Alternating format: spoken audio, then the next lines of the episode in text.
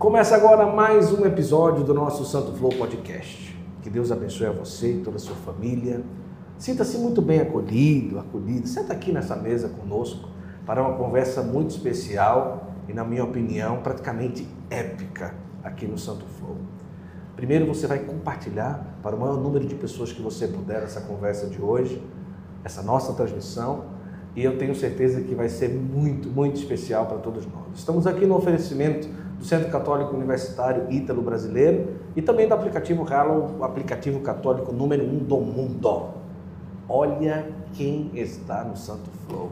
Quem diria, hein? Meu Deus, que presente. Ele, conhecido aí como a voz do Vaticano, não pode se dizer só no Brasil, porque grandes partes do mundo também conhecem todo o trabalho que o Silvonei José faz. Ele vai falar, não precisa eu explicar muita coisa, porque só ele falando, a nossa mente, o nosso coração já se transporta para o Vaticano e para a vida dos papas é, em geral. Silvonei, primeiramente, gratidão pela generosidade e seja bem-vindo ao nosso Santo Flow Podcast. Posso ir embora agora? Não, você falou tudo e vou embora. Guto, que alegria estar aqui com você. Obrigado, né? Pela porta que você me abre também para chegar a tantas pessoas. Uma alegria enorme. Que maravilha. Olha, eu a sua voz, você falando, é naturalmente falando ou houve um costume de impostação de voz? O que é que você diz? Eu, quando chorei pela primeira vez, chorei em estéreo. Portanto, comecei desse lá. Chorou em estéreo. Portanto, que maravilha. É, não, não sei. Eu acho. A única diferença, acho que minha com os outros, é que de manhã cedo eu tomo mel. Toma mel? De manhã cedo. Sem limão ou só mel? Só mel. E mel do meu pai ainda. Ah, sério? Sei. Eu quero saber sobre isso. É, de manhã cedo, no jejum, né, para... É, eu uso muito a voz durante todo o Sim, dia, né? sim. Então, é, para não é só para amaciar a voz, mas para as cordas vocais ficarem um pouquinho mais delicadas, soltas. Olha, né? A gente usa um pouquinho de mel. Uma colherzinha de mel em jejum ajuda sempre. Primeiramente, eu quero agradecer ao Catequistas Brasil e também à Ângelos Editora, que nos deu aqui esse grande presente de trazer o Silvonei aqui no Santo Flow. Ele que aqui no Catequistas Brasil está lançando esse livro, Bento XVI, Simplesmente um Peregrino. Se é volume 1 é porque vem coisa depois, tá? Então, eu fiquei muito feliz de ter recebido aqui. No final, vou pedir aqui para o Silvonei fazer a dedicatória. E agradeço muito a Maristela que está aqui, a Ângelos Editora e ao Catequistas Brasil que nos deu esse presente. Eu falava aqui em off que eu esperava um dia conversar com o Silvonei quando eu fosse em Roma, não é? Que eu vou agora esses dias, em maio, ia entrar em contato, ia buscar, ia dar um jeito, mas pela providência de Deus estamos aqui, talvez para uma primeira conversa também. Nada anula a possibilidade da gente fazer alguma coisa em Roma, uma conversa. Será uma alegria. Será uma alegria. Tudo em italiano. Tudo, tudo em italiano vai ser difícil. Ai, ai. Mas que maravilha. Silvonei, me diga uma coisa, você já nasce numa família católica? Como que é e, de, e, e onde é a sua naturalidade? Você nasceu como? Bom, eu vim ao mundo numa manhã de 30 de maio de 1964, 5 graus, 5 e 30 da manhã. Portanto, nasci cedo com vontade de passar o dia inteiro chorando. Nossa! Você imagina isso, né? Cinco graus. Frio, na cidade de Guarapuava, no coração do estado do Paraná. É. Minha família é católica, muito católica, e para fazer um salto, a minha catequista foi minha mãe. né? Olha que coisa Então, quem me catequizou foi minha mãe. Eu eh, tinha seis anos, sete anos, eu queria fazer primeira comunhão. Minha mãe era catequista, falei, você não tem a idade ainda toda, né? Eu falei, não, eu quero fazer primeira comunhão, porque meu irmão, eh, eu tenho um irmão, Sérgio, que é um ano e cinco meses mais velho do que eu, estava fazendo a preparação para a primeira comunhão. Falei, Se ele faz, eu também faço Olha desde só. pequenininho. Aí fui. Minha mãe falou, tá bom. Eu tinha uma eh, memória exemplar, posso dizer. Então, eu Sim. tinha... Então, ah, você sabe o Pai Nosso? Sei. Sabe Maria? Sei. Salve, salve Rainha? Sei. Então- Sabe rezar o? Sei. Então, Dá para fazer dá para fazer primeira comunhão. E sou padre disso, né? Então, eu, então, e ali começa. Mas a minha, a minha família é uma família muito, muito católica. Papai também muito católico, mas já faleceu 15 anos atrás. E eh, vem do berço, porque, seja, ah, conto para você meu primeiro carro que eu comprei, minha avó me ajudou a comprar. Meu pai não queria. Falei, não, não, você é muito jovem para comprar. Minha avó, eu te ajudo a comprar o carro, mas você me leva na missa todo domingo. Ai, Só que que ela esqueceu de dizer que era sete horas da manhã. A negociação, A negociação faltou ali um pouquinho. Faltou a conclusão. É que a, a euforia do sim da minha avó não. Sim, sim, pronto, sim. basta. Mas comprou o carro e levava ela à missa às Compre- 7 horas não, da não, eu sempre ia na- com ela. Mas era, é uma das coisas marcantes que eu tenho, porque ah, a minha avó, ela era, era- acho que era a minha primeira fã, porque ela me ouvia no rádio. E eu, quando tinha meu programa radiofônico, eu dizia, bom dia, um garoto da vovó. E ela ficava Ah, que toda maravilha, assim, um Então, garoto da garoto da vovó. E ela se encheia de, de orgulho, como ela dizia. Né? Essa história do mel. Do mel vem exatamente porque meu pai tem uma chácara, né? E tem eh, muitas caixas de abelha.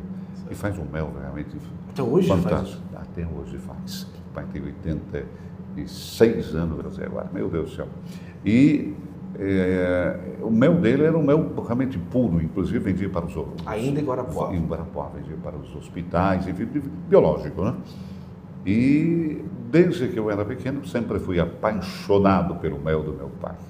Eu, quando venho de Roma para visitá-lo, sempre levo um, dois quilos de mel, mas para o meu consumo, que pelo menos nesse ano estou garantido que Já está posso ter. garantido de mel. Então, é um... Isso vem desde, desde que eu comecei a trabalhar em rádio. Sim. A premissa que eu não queria trabalhar em rádio. Não queria? Não. Pensava em ser o quê quando jovem? Médico. Olha só. Eu fui, eu frequentei quatro anos num seminário, verbita, Verbita. que me salvou a vida, posso dizer. Meus verbitas me salvam a vida, porque eu era moleque, 12 anos, queria jogar bola, mas era muito criança, porque a minha mãe não deixava, porque os meus amigos, ou a maioria dos amigos, eram de uma certa idade. Certo. Não vai se machucar, né? Era mais velho. Eu era mais velho e eu era magrinho e tal. E descobri que se jogava bola no seminário todo dia. É lá que eu vou, Ah. paraíso na terra.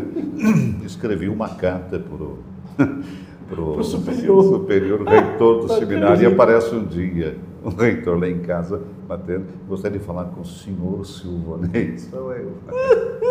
Minha mãe não estava em casa, a sua mãe, minha mãe tinha ido ao mercado. Aí quando chega, né, fala, "Ó, seu filho escreveu uma carta, você do seminário. Minha mãe, o que, que você fez? Você vai se o teu irmão for. Meu irmão vai sim. Né? E levei um primo comigo ainda, para você ter uma ideia. Os três do seminário. e fiquei quatro anos no seminário e posso dizer que foi a, a carga intelectual que eu precisava. Sim. Eu tinha uma facilidade muito grande de aprendimento e de, de memória, mas era, eh, eu era sujeito a uma autossuficiência. Ah, é? Sabe, eu, a minha mãe, nu- que era um- uma das tristezas da minha mãe, nunca me corrigia os meus deveres, que eu fazia tudo na escola. Para chegar em casa, poder ver televisão e jogar bola. Isso era. Eu falei, mas eu não. E ela ia lá corrigir, estava tudo certo. Estava tudo certo. E daí, então, e o, o- colégio, o seminário, deu aquela, vamos dizer, pegada, né, também no aspecto eh, educacional, organi- organizacional, quer dizer, de como estudar, de como desenvolver né, eh, um estudo muito mais científico. Então, deu realmente uma, uma, uma contribuição para a minha, para a minha maneira de estudar, de, de crescer, e também de curiosidade, né? uma curiosidade. Mas com qual idade que ali desperta a possibilidade de começar a trabalhar com a voz? Não, eu não tinha nenhuma, mas nenhuma pretensão. né? Foi para o seminário, voltou para casa? Aí eu fui para o seminário e a coisa interessante da, é que é, aquela ideia, estava no seminário, mas queria ser médico. Sim. né? E eu entrei, na, na- fiz o vestibular com 15 anos. Eu não tinha, no meu, na minha concepção, eu não tinha idade para ir fazer Sim. filosofia. E voltei para casa e fui estudar economia. Eu gostava de matemática, enfim. Voltei para a cidade de Guarapuava, aí fui estudar. Aí fui, eh, vamos dizer, requisitado, né? e chamaram padre Jorge Pirk da, Pirk, da Rádio Cultura de Guarapuava. se eu gostaria de trabalhar na rádio para fazer notícias de igreja. Ele falou, você redige muito bem, você poderia ser um. Eu falei, padre, trabalhei em rádio. Eu falei, tá bom, o senhor me paga a faculdade, eu vou. Ele falou, eu pago. Uhum. Por meio da negociação da minha existência. e daí fui trabalhar, depois fui trabalhando, fazer economia, fui trabalhar no escritório, depois um belo dia pediram para que eu gravasse aquilo que eu escrevia, porque faltou um dos locutores Sim. lá. Eu falei, não, eu não sou locutor, não quero fazer nada. Não, mas precisa, tem patrocinadores, que negócio. Aí eu gravei. Na segunda-feira, o diretor-geral me chama, eu falei, olha, você você que gravou isso, né? Eu falei, gravei, fui obrigado e não gravo mais. Eu falei, não, você tem uma boa voz. Eu? Senhor está ficando louco. Não. Você vai gravar o noticiário de hora em hora, chamado correspondente. E eu pago você. Eu falei, ah, pá. Opa, você paga, é. vamos lá. E daí, e daí começa, então, outra história, né? De, de, de fazer um, um, um jornalismo diferente. Mas isso é muito jovem, 17, 18 anos? 17 anos. 17 anos eu tinha. Olha só. E daí eh, comecei a fazer isso e depois fui contratada uma locutora na, na, na rádio de Guarapuava, minha idade, né? Quer dizer, era profissional, locutora e tal. E a decisão que a gente fizesse um programa juntos, né? Programa da tarde para os jovens da juventude. Não era jornalístico? Não, não. O programa, programa para animar a tarde. Animar a tarde, né? Bem, entretenimento, as coisas, diversão pura.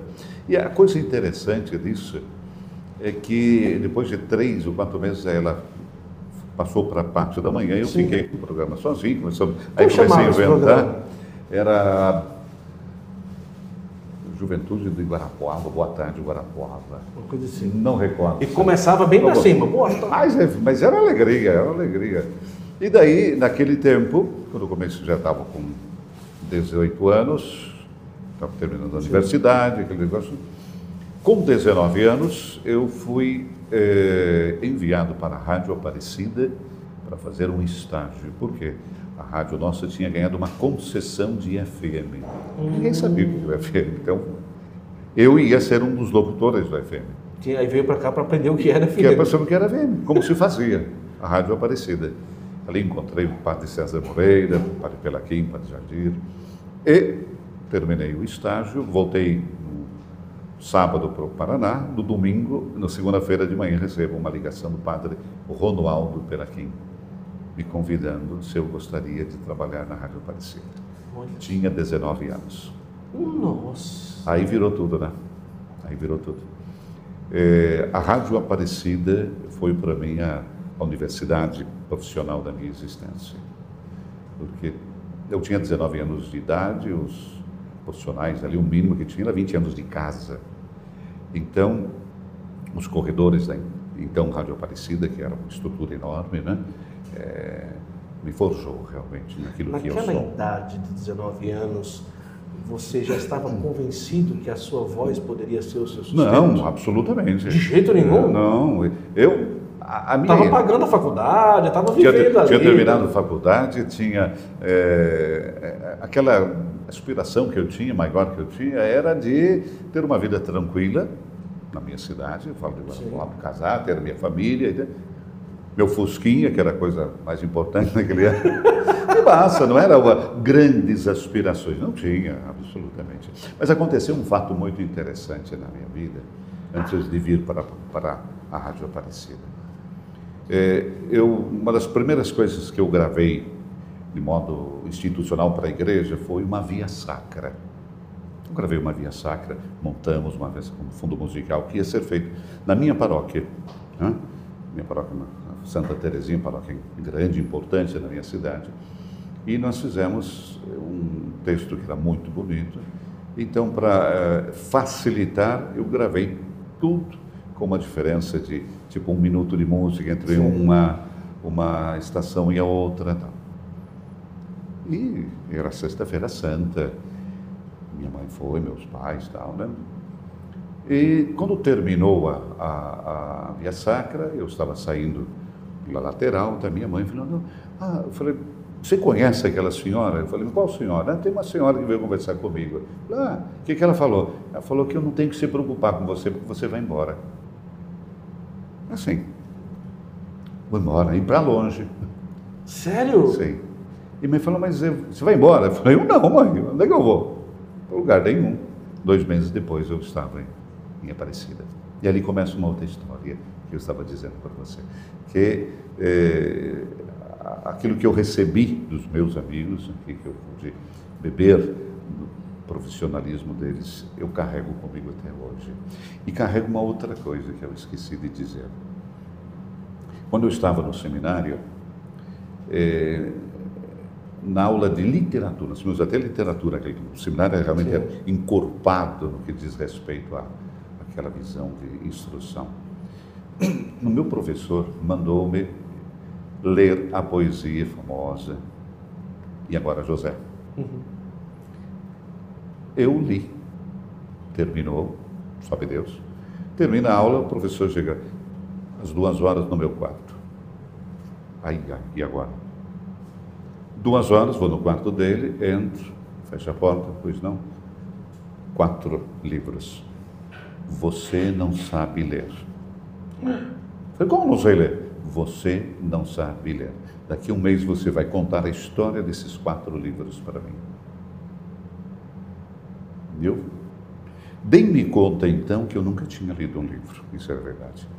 Primeiro livro, não é que eu odeio até hoje, mas eu tenho na minha estante no último. Pequeno Príncipe de Saint-Exupéry. Pequeno Príncipe. Fiquei até traumatizado. Segundo, Iracema, José de Alencar. Iracema, nossa. Terceiro era de Calmai. E o último, que eu adorei, O Príncipe e o Mendigo.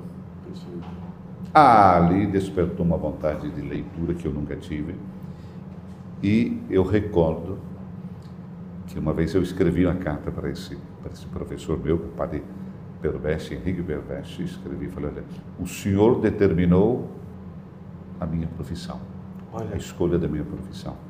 Porque eu fico imaginando hoje se eu não soubesse ler. Eu sabia ler, mas não em voz alta.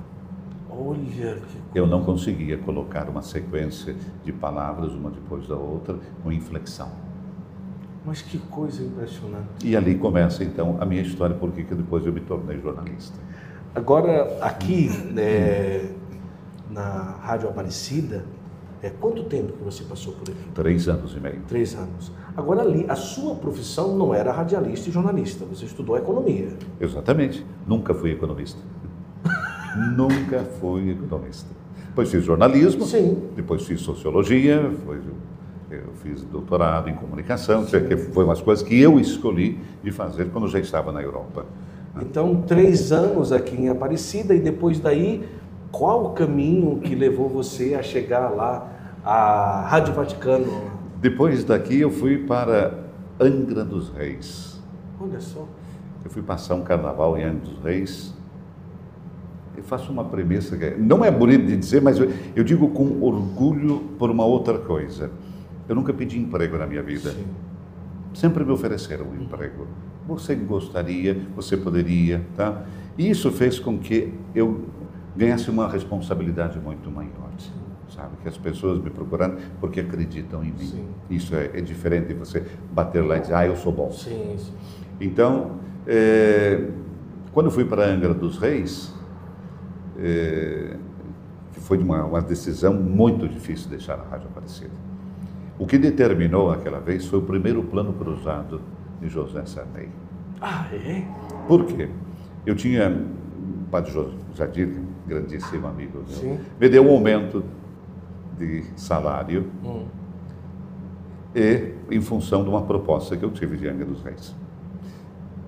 Quando volta, isso era uma quarta-feira, na sexta-feira saiu o plano cruzado, mudando a moeda de cruzeiro para cruzado, é, congelando todos os salários por um ano, aquele negócio. Ele falou, olha, não posso te dar o aumento que eu prometi, mas pode te dar um aumento. Eu falei, mas tá bom, era aumento, aumento.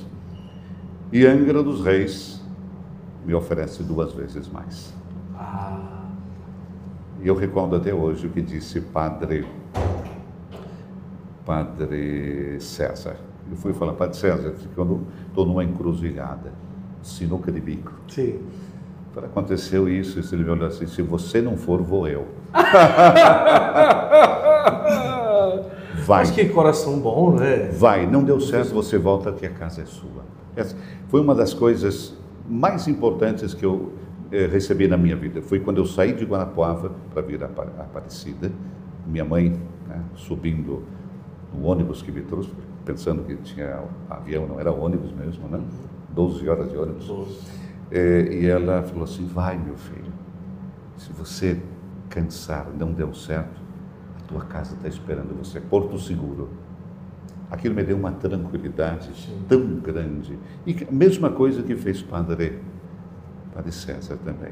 Isso eu repeti para ele quando ele veio jantar na minha casa, muitos anos depois. Falei, você não pode imaginar o que você fez por mim com aquelas palavras.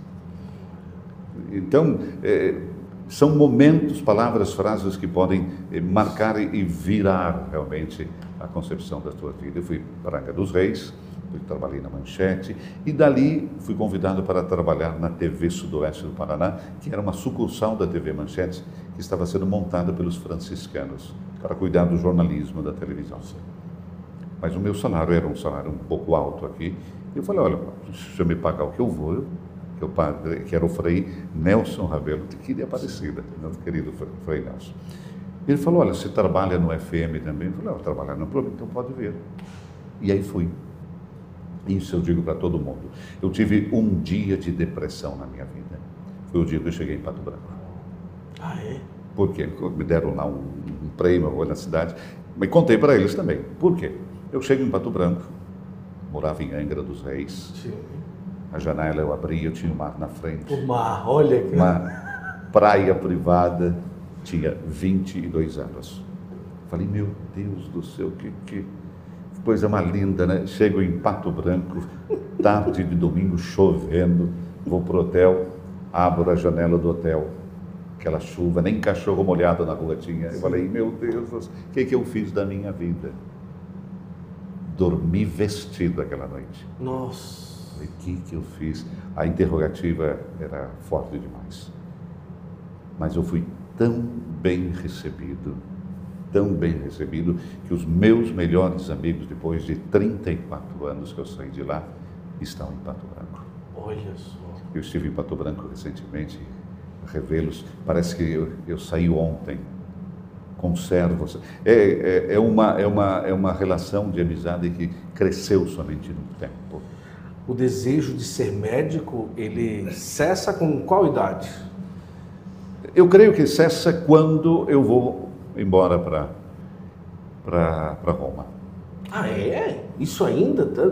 É, ali tinha. ainda, como já trabalhando ali Aparecida, depois Angra, Sim. depois TV, ainda existia esse existia, desejo? Existia um desejo, porque era, eu deveria fazer uma opção de largar tudo para fazer medicina. Né? E eu tinha idade ainda para isso. Sim. Quando eu decido de ir para Roma, aí esse desejo, o sonho fica acantonado. Porque começo a perceber uma coisa, que talvez para quem faz jornalismo, para quem começa Sim. a fazer comunicação, né, que a comunicação, falei esses dias inclusive na nossa, na nossa catequese, é, eu creio que comunicação é criar relação. O que significa isso? Porque quando eu crio alguma coisa, eu me relaciono com alguma coisa, toda relação tem ida e volta. Eu não faço uma relação sozinho. Eu preciso de uma resposta, negativa ou positiva que seja, mas eu começo a interagir. E criando essa relação que se torna ao longo do tempo até intermitente, porque a tendência é crescer quando é frutífera, quando dá realmente os seus frutos. E a informação, comunicação, é exatamente isso: criar relação, fazer com que nós possamos viver, muitas vezes, numa situação difícil, Sim. numa situação é, de desafios, mas sabendo que quando eu preciso de alguém, alguém está junto comigo, porque vai muito além do simplesmente de dizer é meu amigo, porque a relação faz com que você possa ser aquela mão estendida. Né? Então, ali entendi que a, a, comunicação, a informação, é algo muito superior, significativo e de grandíssima responsabilidade. Aonde você trabalhava e como chegou esse convite para você trabalhar na Rádio Vaticano? É, a minha ideia, quando eu estava em Pato Branco, era de criar é, uma estrutura, inclusive de, de, de uma escola para ensinar comunicação. Essa era a minha ideia. Já tinha na minha cabeça coisas muito importantes, inclusive marketing político. Olha só. Eu achava uma coisa que eh, nós precisávamos ajudar os nossos políticos a entender um pouquinho o que significa fazer política e o que significa ser político. Né? Eu achava, e acho até hoje ainda, que eu acho, um dia, se Deus me permitir, de repente uma escola desse tipo eu vou, eu vou abrir. Né? E depois, é, indo fazer um curso em Roma, no Instituto Europeu de Marketing, encontrei uma bela, uma bela jornada, Padre Ronaldo Pelaquim, me trouxe para a Rádio Aparecida. Ele estava fazendo cinema, um curso de cinema. A gente se encontrou, era período do meu aniversário, a gente foi jantar fora e tal. Ok. E volto para o Brasil. Passaram-se, creio, maio, junho, dois meses e meio. Recebo um telefonema de Roma. Senhor, eu, padre Pelaquim, estou assumindo a Rádio Vaticano, quero saber se você quer trabalhar comigo. Caramba! Eu estava com os meus sonhos flor da pele, com tantas coisas. Inclusive, eu tinha saído da televisão, tinha me associado a uma emissora de rádio, era o diretor de uma rádio, eh, trabalhava para um jornal, sabe? Era o presidente do, do clube de imprensa do, do sudoeste do Paraná. Era um fermento aquele período, não? Né? E eu falei, padre, se o senhor aceitar por seis meses, eu vou. Por que seis meses? Era 1989. No ano 1990 teríamos a Copa do Mundo na Itália. Falei, bom, eu vou, fico para a Copa. Não acredito. Era tudo pensado para que a gente pudesse. Sempre gostou de futebol mesmo. Adorei. Porque eu fui também é, narrador de futebol, fiz. Não, isso foi uma coisa fantástica. Eu gostava, sempre gostei de futebol. Né? Gosto até hoje. Hoje, até hoje eu gosto. E fizemos a primeira, posso dizer para claro. você, a primeira transmissão radiofônica de uma partida de futebol pela Rádio Vaticana. No Estádio. Olímpico quando, com João Paulo II. Qual era o time? Quem jogava era a seleção do mundo, que fizeram a coisa, Sim. contra a seleção italiana. Foi, foi um, um jogo festivo. Um jogo então. festivo que fizeram para João Paulo II, durante o jubileu do ano 2000. Olha que maravilha. E depois, então, fui, aceitei. Depois de seis meses, fizemos a Copa do Mundo, perdemos a Copa do Mundo, fiquei muito triste. Eu vou te contar uma coisa que... Sim, conta, conta, conta. É, foi, foi conosco, fizemos um pool de, um pool de, de rádios lá do Sudoeste, Pedro Martins Sim. era o nosso narrador aquele tempo ali, eu era o comentarista depois que o Brasil saiu da Copa, o que a gente vai fazer? Vamos narrar vendo pela televisão, porque vão pagar. Sim, sim. O Brasil saiu. E com, com o som, o ruído do estádio, tudo, aqueles gravadores sim, aí, cassete, fita cassete, né? E no nosso, no nosso apartamento onde a gente estava, né? É, narração, tudo aquilo, né? No ar no ar, ao vivo, em cadeia, do apartamento do lado, um cachorro começa. Tem um cachorro no estádio? Cachorro, daí vejam só, meus amigos, isso que é cultura, até os cachorros estão torcendo. e o cachorro não parava de, de torcer. Ai, meu Deus, foi, foi uma, uma aventura enorme. Foi aventura. Seis daí, meses então lá? Daí Terminei, terminou seis meses, eu saí para fazer minhas férias, que eu queria sair. Quando volto, a direção da Rádio Vantigano me chama, você não gostaria de ficar mais seis meses? Eu falei, não, queria terminar uns cursos, que estavam lá mais dois meses, eu falei, fico. Três meses depois me chamam de novo, olha, queremos saber se você não gostaria de ter um contrato permanente conosco. Um contrato permanente? Olha o cachorro, tem, tem um, cachorro, cachorro e aqui tem um apito, né? Eu não sei de onde veio esse apito aí. O apito que alguém está chamando alguém. alguém. Sim, um contrato que que é? permanente. E aí eu cheguei para os meus, chama, chama-se contrato de rolo. Sim. Eu chamo para os meus amigos, chego na, na, na redação e falo, olha, o que, que é contrato de rolo? Eu falei, por quê? Me ofereceram um contrato de rolo. Todo mundo ficou, eu como é possível alguém está aqui seis meses e oferece um contrato de rolo? E de seis em seis meses são 34 anos. Nossa Senhora, 34 anos. E dali, o desejo de médico já foi. Aí o, o médico foi para o hospital. Foi para o hospital. o que, é que você fazia quando começou a trabalhar lá na Rádio Vaticano? Eu apresentava os programas, né? apresentava os programas e redigia as notícias internacionais. Esse era o meu trabalho.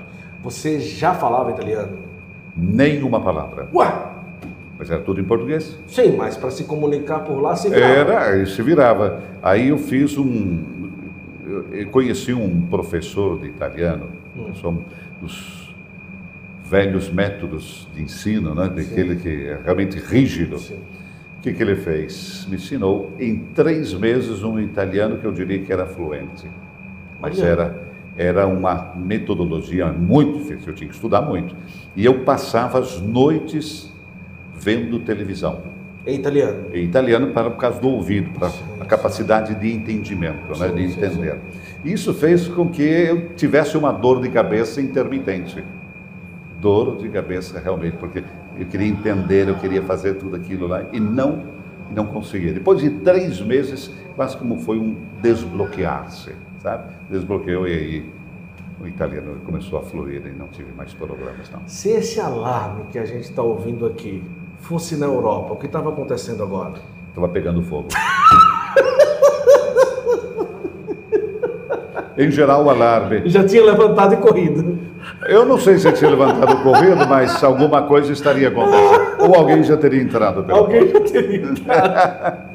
Eu estava em Paris e na madrugada, uma hora da manhã, é, soou o alarme de incêndio no hotel. Todo mundo desceu de pijama, coberto com. é, agora, não foi, filho? Outubro desse mês. E pronto. E chegou lá embaixo, eram é, cinco daqueles. Como é que chama? Turcos usando narguilé. Narguilé dentro do quarto. E aí o alarme de incêndio. pé, Pronto. Mas era ensurdecedor, não deixava ficar dentro do quarto, né, filha? Não era, esse aqui tá, tá tranquilo, né, filha? Mas aquele lá, ele era ensurdecedor. E depois de três horas, três horas da manhã, novamente o alarme. E aí nós ficamos preocupados, se descia. E foi na semana que o pessoal estava tocando fogo em Paris, né, minha filha? Tava ali, era saco de lixo tocando fogo, e muita manifestação, e muita greve. Eu disse, meu Deus do céu, mas foi só um susto, né? Esse aqui também, eu acho que foi só um susto também, alguma coisa que aconteceu, ninguém sabe. Pá, passou, tá, foi falar, pronto. Improvisei, né? Em cima do... ah, voltou. É melhor você não falar. Mas então, 34 anos. É... Qual a primeira vez que você teve acesso ao Papa após o período que você começou a trabalhar na Rádio Vaticano? Acesso de conhecer e passar mais de dois minutos, por exemplo. Foi é, João Paulo II, Sim. Quando eu fui pela primeira vez à sua missa na capela privada. É, eu conheci, é, naquele tempo era Monsenhor Stanislau Zevich, que era o secretário do Papa João Paulo II, e conversando com ele, disse, olha, quando é possível eu gostaria de ir na missa, mas assim como eu estou conversando. Passaram alguns dias, eu chego em casa, ainda era a secretária eletrônica, né? Uma mensagem. mensagem, eu ligo e tal. Aqui é Monsenhor Zivit Silvonei, sei invitato a venire domani mattina na missa del Papa. Nossa. Ah, muito bem. Foi interessante porque naquela missa estávamos eu, um cientista estadunidense e cinco bispos, somente nós. E depois da missa, o Papa eh, veio, conversou conosco, fomos tomar café com ele. Olha. Foi, foi muito interessante, foi muito interessante. E depois, tempos depois, eu fui num almoço com ele, com João Paulo II, junto com um grupo de, de pessoas lá do Vaticano, que foi muito, um almoço muito interessante, porque ele queria conhecer cada um, sabe, de uma maneira, o que, que você faz, e a tua família, de onde você vem. Ele era muito curioso Ah, pela é? pessoa, pela pessoa. E era muito, muito interessante isso. Né? E um almoço que deveria demorar 45 minutos, demorou duas horas. Porque ele. Ele gastava tempo. Gastava tempo.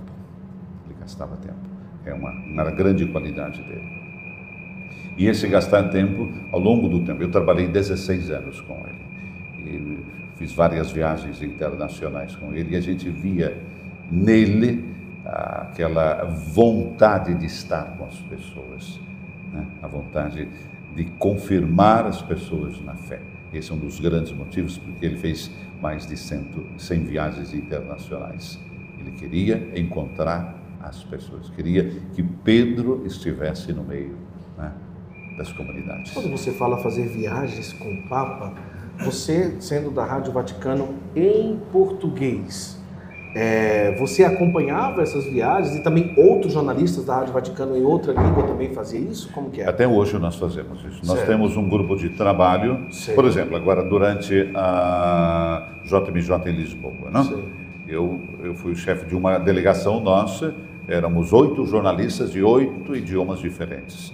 Ah. Italiano, francês, espanhol, português, alemão, que mais vietnamitas. Olha só.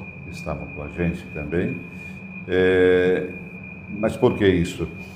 Porque são as línguas que depois nós conseguimos cobrir o globo. Hum. Através. Os lusófonos no mundo são mais de 400 milhões. Verdade. Né? Então, é, a, se torna, a língua portuguesa se tornou uma língua de referência, uma língua importante. Em função também do número de católicos, mas também do fato do Papa ser latino-americano. Uhum. Então, a visão nossa também vai para, para isso. Né? Ah, mas que interessante. Você lembra mais ou menos quantas viagens, aproximadamente, com São João Paulo II você chegou a fazer? Não, mais ou menos assim. Uma boa pergunta. Bem, creio que faço uma ideia assim, de 12 anos, com é, pelo menos umas 22 viagens internacionais, sim. A última foi Toronto, a JMJ de Toronto. João Paulo II já estava. Você tinha noção que ali você estava trabalhando, cobrindo a vida de um Papa que chegaria a ser santo? Olha, a presença dele é, é, era tanto seja com João Paulo II, Bento XVI, Papa Francisco, você não fica indiferente estando diante deles. Não. Então, é, é, um, é, uma, é uma sensação realmente, no primeiro momento, de euforia. Quer dizer, que bom coração que bate mais rápido. E o segundo momento é aquela serenidade que te dá de estar na frente de, de pessoas como essa. Então, é, quando a gente conversava com ele, uma vez ele estava saindo da Capela Sistina, e passou Estava eu e o responsável do programa hispano-americano, e eu falei para ele, de Cunha, ele foi, deu dois passos e voltou. Vocês querem aprender polonês, né? Então eu vou ensinar para vocês. Ficou ali com o dedinho assim, tu imagina, todo aquele cortejo ele falando para nós como se falava em, em, em, em polonês. Daí falou, tá bom, aprendendo, agora vou embora. Tá. então, e daí passaram alguns dias e encontra, eh, encontra um dos guardas suíços. Falou, ah, o senhor é o jornalista do Papa. Ah, que maravilha. Muito, muito interessante. O que se conversa num almoço com o Papa? Eu não consigo imaginar. Se dá para falar, na verdade, né? Porque imagina, eu almocei com um almoço com 45 minutos que duravam duas horas. O que se vivia no momento daquele? Política, realidade. Não, ele, ele, ele ah, ah, eu falo de João Paulo II, ele queria saber de você. O que, que você fazia, o que, que era da Sim, família, é, quais eram os... Quando conversava, por exemplo, tinha também um bispo que estava ali, né, como está a tua diocese, você está tratando bem os seus, os seus é, é, sacerdotes, qual é o relacionamento que você tem com eles, né? teu povo gosta de você. Assim, é uma conversa de pai para filho, sem nenhum problema. Sabe? Então era, não é uma curiosidade simplesmente superficial para saber o que, mas é, é uma curiosidade para entender quem é você, quer dizer, a pessoa é importante. Isso era importante para ele também. Né? Como é, é, é poder ajudar, muitas vezes, com uma palavra, né? não digo conselho, mas com uma reflexão, né? de como enfrentar certos desafios. Nós tivemos a renúncia de Bento XVI. Na época de João Paulo II, conta da limitação de saúde, né, limitação do corpo e do estado que ele estava, é, se falava, se ventilava a possibilidade de uma renúncia? Não? Sim, se falava, como não? Se falava. Mas ele nunca levou em consideração isso. É que tá. Nunca levou. Porque, segundo ele, deveria ir até o fim. Se vocês recordam bem, a última Semana Santa dele, quando ele, eh, na Sexta-feira Santa, durante a Via Sacra, que é tradicional Via Sacra do Coliseu, João Paulo II estava sozinho na sua na sua capela segurando uma cruz. E quem substitui ele naquela, naquela via sacra foi Joseph Ratzinger, que tinha escrito os textos daquela via sacra, uma via sacra duríssima, duríssima, onde falava, né, do, vamos dizer, dos podres da igreja, dos católicos. Onde falava dos nossos, das nossas corrupções. Era um texto muito, muito difícil. Né? E ali se podia sentir realmente de que quase como João Paulo II estava passando, né, o timão para quem deveria chegar. Olha Uma coisa, coisa, Muito, muito interessante, muito interessante mesmo. Olha o que chegou aqui, Silvana, que maravilha, um cafezinho, que alegria seja uma constante na tua existência. Ai, que maravilha. Teve aqui, mas aqui está tudo bem. Bom café. Oh, que maravilha. Obrigado, minhas filhas, viu? Ótimo. Ia, Obrigado às filhas dele. Eu já, ia, eu já ia brigar, que elas estão entrando e saindo muito, né? Mas dessa vez valeu, viu, filhas? Obrigado, viu? Agora, é interessante isso, né? De, de ter esse sentimento de ali estava tendo já tipo uma, uma transferência, uma, um passado. A, impre, a impressão que nos dava exatamente ali, que nos deu depois, mas não naquele momento, né? Sim. É, e, quando é, entra aquela semana derradeira né, da morte de, de João Paulo II, é, ali a gente viu a importância daquele homem para o mundo. É, quando ele faleceu, era um sábado à noite, né? 21 horas e 36 minutos que sai a, a comunicação. Nós recebemos um pouquinho antes a notícia. É, tinha 40 mil pessoas reunidas na Praça São Pedro rezando pelo Papa. 40 mil pessoas. Um frio danado. É, assim, é interessante frisar que elas estavam rezando. Elas não estavam esperando que não, naquele não. dia seria a morte do Papa. Hum, tipo assim, eu estava em Roma, na praça, no dia que o Papa faleceu. Não, não era isso. Elas estavam rezando. Rezando por ele. Então, veja, é, é, o amor. E depois, aquele é, mar de pessoas, oceano de pessoas que invadiu Roma. Naqueles dias, falam-se de 3 milhões e meio de pessoas. E eu digo para você, para a gente poder trabalhar, chegar até a sede Vaticano, que está no início da via da conciliação, nós éramos acompanhados pelos carabineiros, porque não tinha como passar. As pessoas dormiam na rua, deitavam na rua, esperando para poder chegar até. Não tinha hotel, não, tinha nada, nada, nada, nada, nada, nada. E a minha esposa, ela ficou 12 horas na fila, passou a noite na fila, das 8 da noite às 8 da manhã, para poder entrar e dar o adeus em 10 segundos ao Papa. E perguntei, mas você não se cansou? Não. Doze horas. Doze horas. E não eram só católicos ou cristãos, pessoas de todos os tipos, de todas as mentalidades, de todas as religiões, que foram dar o adeus reconhecendo a importância desse homem né, para a história da humanidade. E quando nós tivemos depois a, a, a, a missa, mas antes da missa, uma coisa interessante que aconteceu, Papa morre no sábado à noite. No domingo de manhã, nós tínhamos a missa que foi é, celebrada pelo cardeal Sodano, que era o secretário de Estado naquela Sim. época, né, em, em, sufrágio e intenção do Papa João Paulo II. E depois dessa, da missa, nós transmitimos a missa, estamos saindo do, da Basílica Vaticana, padre, padre Federico Lombardi, que era porta-voz do Papa, chegou e falou: Olha, estão levando o corpo do Papa para a Sala Clementina nesse momento. Vocês querem? Não acredito. Vocês querem ir dar o adeus ao Papa? Nossa. Então, dentro dos corredores do Palácio Apostólico, até chegar à Sala Clementina, você leva, do que nós estávamos, ao menos 10 minutos. O que você pensa em 10 minutos sobre alguém? Né? Foi uma coisa muito interessante. Eu não recordo de nada Capítulo não recordo.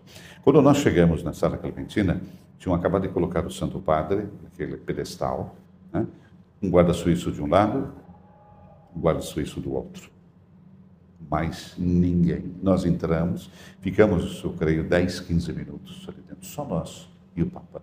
Um privilégio único, Nossa. único, porque estavam aguardando a chegada dos chefes de Estado que viriam que se fazia naquele momento? Então, Rezava, chorava? Reza, então, sabe, a impressão quando entrei era aquela figura de Christopher Reeve, o, o, Superman, não? Sim. que era um super-homem que estava ali deitado, que daqui, a pouco, que daqui a pouco vai levantar, sabe? Foi uma, uma, um momento muito, muito intenso, muito forte, né? E depois, descendo a, a, as escadas do Palácio Apostólico, uma jornalista veio e me perguntou qual foi o sentimento. Eu falei, olha, é difícil descrever, mas a tristeza que veio depois é que todos os dias, de manhã cedo, a gente recebe a agenda do Papa. Sim. Na segunda-feira não tinha. Não tinha agenda. Quer dizer, não tínhamos mais ele. Que era, Sim. realmente, não tínhamos mais o nosso Papa, sem agenda. Nossa. Quer dizer, o vazio do nosso trabalho. É um outro tipo de trabalho, porque nós trabalhamos muito durante o período das congregações do conclave, a gente trabalha realmente muito. Sim. Mas não era mais aquele trabalho que a gente almejava, ou gostaria de fazer. Né? Então, eh, foi uma, uma, uma semana, né, até os funerais dele foi uma semana realmente muito, muito intensa. E depois a missa, a missa de, das Ezequias, né, a missa das Ezequias, diz que eles tiram o corpo da capela da capela que estava dentro, que já estava Sim. dentro da, da, basílica, perdão, trazem para fora e tal. E foi uma, um, uma, um dia em que você não se movia em Roma. Roma era um silêncio só. Nós fomos, eu saí de casa para transmitir a missa três da manhã, porque não sabíamos se poderíamos chegar ao Vaticano. E a missa era às 10 da manhã. Nossa. Imagina. Daí, é, estava comigo, eu convidei para ajudar na, na, na, crônica daquele dia, é, Padre Jonas Abib. Olha, ele estava lá. Estava lá. E Padre Jonas Abib chorou o tempo inteiro. Tinha um amor muito grande. Né? Daí ele falou, é difícil, né? a gente comentando a missa, né, como era de contar de um homem que nos sentimos todos um pouco órfãos nesse momento. E quando está concluindo que foi aqui uma cena é, homérica que está celebrando a, o final já da celebração, tem aquele vento que vem, bate na, no evangeliário Sim. e fecha. E fecha. Como realmente termina aqui a história de um homem que dedicou a sua vida ao evangelho. Ali termina. É uma coisa realmente belíssima. E ali começa uma outra história, né?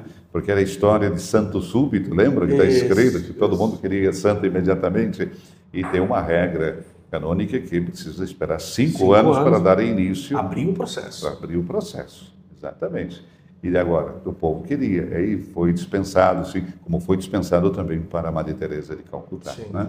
Ali começa todo um, um, um problema, no bom sentido, de que tinham que analisar todos os textos de João Paulo II. Imaginou? Pergunta que me fizeram agora. E Bento XVI? Vão começar já a fazer a... Sim. Falei, sou o Papa de Síria porque tem cinco anos. Mas você imaginou o trabalho que vai ter? Aquele que vai fazer, vai ter que fazer toda a instrução do processo com tudo que escreveu, análise de tudo aquilo, Agora, mesmo dispensando o tempo, a análise de todos os textos de João Paulo II. Absolutamente tudo. Tudo, tudo. Falas escritas. Tudo. Falas escritas, Documento- conversas, nesse mensagens, tudo aquilo que foi, que foi colocado. Absolutamente. É um trabalho realmente enorme. Vamos aproveitar que a gente está falando de São João Paulo II. Quero entrar também sobre clima de conclave, outras curiosidades que eu quero trazer aqui também. Vamos trazer uma, uma presença que vai complementar aqui, que é um presente do Artesanato Costa para o Silvonei, que o Papa João Paulo II, né, São João Paulo II, ele, dentre vários títulos que ele carregou, não é? ele também foi o Papa de Fátima, né? o Papa que levou a devoção de Nossa Senhora de Fátima para o mundo. E é com muita alegria que a gente presenteia você, para você levar, com muito gosto.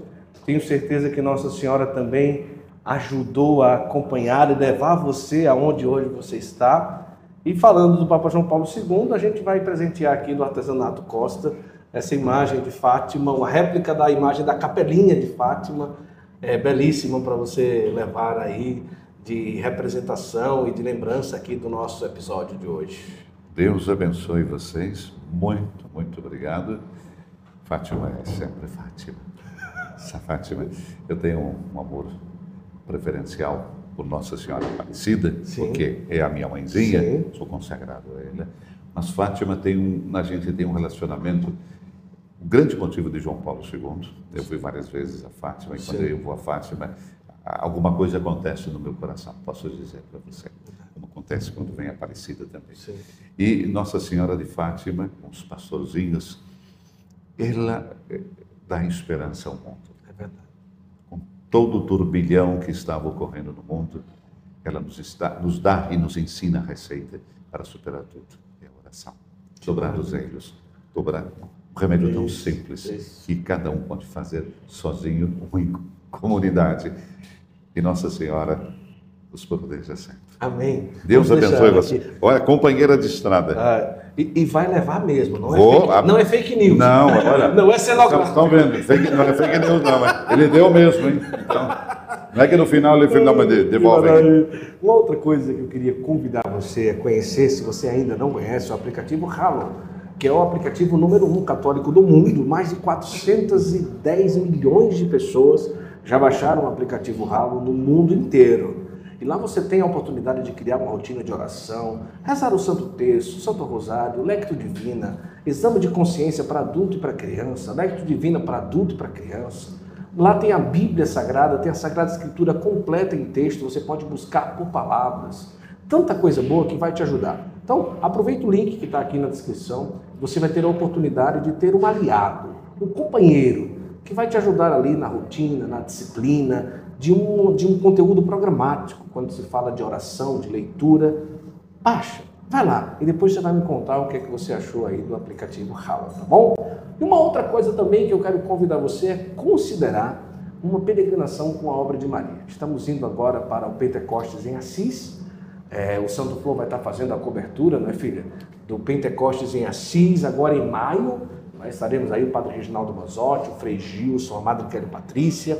Estaremos para o Pentecostes Internacional em Assis. E também em outubro nós estaremos no Congresso de Cura em Lourdes e depois voltando ali e no Congresso Internacional Mariano em Fátima. Vai ser uma grande alegria. Eu convido você também a considerar essa viagem. Vai lá, está aqui também para você entrar em contato e escolher uma peregrinação com a obra de Maria. Tenho certeza que vai ser bem proveitoso, tá bom? Ô Silvonei, quando se abre o conclave da morte de São João Paulo II, o nome do cardeal Ratzinger já era o mais falado, o mais ventilado entre os bispos, entre os cardeais? Na abertura da, das congregações, que são aqueles encontros que os senhores cardeais fazem ao longo da semana antes de entrar em conclave, os cardeais têm a oportunidade de falar, né? expor, são convidados a falar, inclusive. E na primeira missa né, da, da abertura, quem fez a homilia foi Ratzinger. Sim. Eu recordo porque eu estava transmitindo e quando terminou, a gente disse: olha aí, é um programa de governo de um Papa. A homilia dele. A homilia dele. Não era, era, naturalmente, era aquilo que a igreja estava precisando ouvir naquele momento. Para mim, é, não é que ele fez campanha, não era a ideia dele absolutamente, mas fala sempre da, do desejo que a igreja é, tem naquele momento, as necessidades que a igreja tem naquele momento em função da, da, do que deve a visão dos senhores cardeais fazer o novo Papa. Qual é a atitude, qual é o comportamento, quais são os grandes desafios do novo Papa. Isso é importante. Isso aconteceu também com, com o Papa Francisco, que ele fez um discurso, e na última entrevista que ele, que ele deu agora a um jornal italiano, La Stampa, ele disse, depois que eu terminei de fazer o meu discurso, alguém, um cardeal americano chegou e bateu, olha, esse é o discurso de um Papa. Belo, belo, belo. E ali ele falou, alguma coisa está acontecendo, num almoço, fizeram duas perguntas que ele, aí ele entendeu que realmente alguma coisa estava atendendo, estava acontecendo, porque estavam fazendo uma campanha para o nome dele.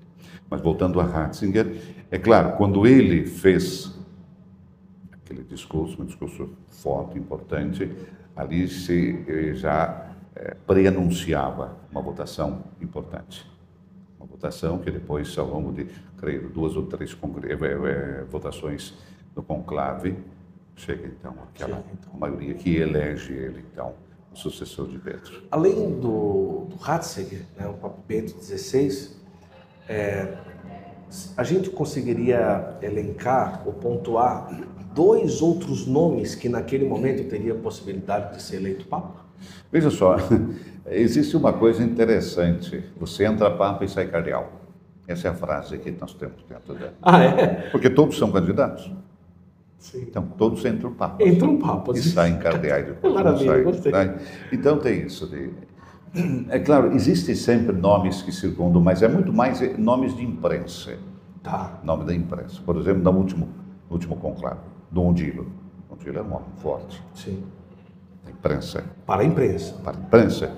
O cardeal de, de Chambord, de Viena, o cardeal, o cardeal de, de Milão, tinha um outro que é, falavam do Sará. Sará. Então, eram nomes que circulavam diante da, da visão da imprensa, da importância de que cada um tinha. E já naquele período também, quando estava. É, falavam até de Dom Cláudio Umes, Sim. quando foi eleito é, Ratzinger. Então, era é, uma visão puramente é, jornalística. Né? Próprio Gandhin era alguém que falava, era muito falado. Então, os nomes vão saindo aos poucos, mas pela imprensa, porque durante o processo da, das congregações gerais e depois, quando entra em conclave, a gente não sabe mais absolutamente nada. Isso eu posso garantir para você. E, inclusive, para evitar qualquer tipo de comunicação, um celular, alguma coisa, existe uma rede de proteção interna que cancela todos os sinais de celulares. Tem uma rede de proteção interna. Todos os sinais de celulares são cancelados. Dentro do Palácio Apostólico. Dentro do Palácio Apostólico. Onde está a Capela Sistina. Não sai nada de comunicação. Nada, né? de nada, de nada. Para evitar qualquer problema de, de um, um Vatican Leaks, por acaso, que possa acontecer durante um conclave. Olha que coisa impressionante, né? Esse livro que está aqui, que eu considero um grande presente que recebi, Bento XVI simplesmente um peregrino. É, o que é que você quis trazer nesse livro aqui pela Ângelos Editora? É, que aqui agradeço de coração a Maristela por esse momento tão especial que estamos tendo aqui com o Silvonei. O que, é que você quis trazer aqui nesse livro é, e por que falar simplesmente um peregrino? É, o conceito de, do simplesmente peregrino é das, são palavras de Paulo Bento, Sim. quando, é, no seu último discurso em Castelo Gandolfo, né, em que ele anuncia que às oito horas da noite não era mais Papa. Uma curiosidade, né? porque naquele dia é, ele se transferiu no final da tarde, depois das cinco da tarde, para Castelo Gandolfo, em helicóptero, num voo que o mundo inteiro viu, aquele helicóptero branco, e ele passando por cima de Roma, Coliseu, né, Praça Veneza e então, e depois indo em direção a Castel Gandolfo. Era o último voo de um Papa. Quando ele chega, ele vai até a sacada né, do castelo, do, da residência papal em Castel Gandolfo, faz aquele discurso belíssimo que eu trago no nosso. E ele fala que, a partir desse, estava vivendo a última etapa. E eu sou simplesmente um peregrino. Esse simplesmente um peregrino, poderíamos também entrar a nossa visão de vida. Nós somos nessa existência simplesmente um peregrino. E vir isso da boca de um Papa, naquele momento ainda Papa, ainda mais importante e mais forte. Né? E aquele momento, quando ele deixa de ser Papa, ele está indo para o momento final, às oito da noite, fecharam-se as portas de Castel Gandolfo. E a partir daquele momento inicia a sede vacante. Nós não temos Papa. É um momento singular na nossa história. Né? Singular pela ousadia dele, pela extrema humildade, mas acima de tudo eu reputo de um extremo amor pela sua igreja. A igreja não é minha, a igreja é de Cristo. Eu fiz o que pude, não posso fazer mais. Devolvo a bola. E agora eu estou ao lado da cruz, como ele disse, eu não desci da cruz, estou ao lado da cruz e continuo rezando pela minha igreja. E sou servidor do próximo Papa, que será também o meu Papa. Olha só. E isso faz então com que essa passagem seja um pouco menos dolorosa, porque naturalmente é um Papa que renuncia, mas para entender essa renúncia sua, a gente tem que entender o homem. Um homem que nunca foi apegado a nada. Eu falo de títulos. Uhum. Né? Um homem que trabalhou a vida inteira em prol dessa igreja que tanto amou, né? desse Cristo que tanto amou. Eu recordo, eu recordei na minha palestra, no próximo livro eu vou, eu vou colocar é, as últimas palavras dele, compreensíveis. É, Monsenhor Ganswein, era então Monsenhor Dom arcebispo, que era prefeito da Casa Pontifícia, e, e o secretário particular de Bento XVI, Ganswein, ele numa visita que fez no dia 4 de janeiro do ano passado para a gente lá na rádio, né? um dia antes dos funerais de Bento, ele nos contou que o enfermeiro que passou a noite com ele, às três horas da manhã, ouviu ele dizendo: Senhor, eu te amo. E depois ele não fala mais. E ali começa o fim da sua existência, creio que 9h36, 9 não recordo o horário, ele morre. E ali começa então um outro momento. E agora? Que tipo de funeral vai ter? E ele deixou escrito: Eu quero um funeral sóbrio, simples. E foi mantido isso. Olha só. A imprensa, ou parte da imprensa brasileira, pode-se dizer uma grande linha massificada da imprensa brasileira, pintou para alguns brasileiros uma característica de um Papa rude, de um Papa meio fechado, de um Papa alemão, um Papa muito. É, que, que, se apresentava como fechado, é, muito exigente e que tal. E isso chegou até o Brasil e a cabeça de muita gente pensou sobre isso, sobre a questão do Papa Bento XVI. É, você chegou a perceber essa massificação na mídia brasileira e o que você diria para trazer a realidade do que você conheceu de perto, a questão do pontificado de Bento XVI? Nós estamos numa geração que somos filhos do espelho. A gente quer ver no espelho a coisa mais bonita do mundo, o sorriso mais bonito, né? tudo aquilo. É da imagem. Sim. Né? Estamos nas redes sociais, as, ima as, imagens que hoje estão circulando pelas redes sociais falam, comunicam, dizem tudo e não dizem nada. E Bento XVI nunca foi um homem de aparência. Nós temos que pensar que esse homem passou a sua vida até então, até chegar ao Sólio Pontifício, até cátedra de Pedro através, atrás de uma escrivania, ou como professor, ou como estudioso, né? ou como prefeito da Congregação para a Doutrina da Fé. Uma tarefa enorme de grandíssima responsabilidade. É o homem com as chaves da doutrina da Igreja Católica, aquele que defende a doutrina católica.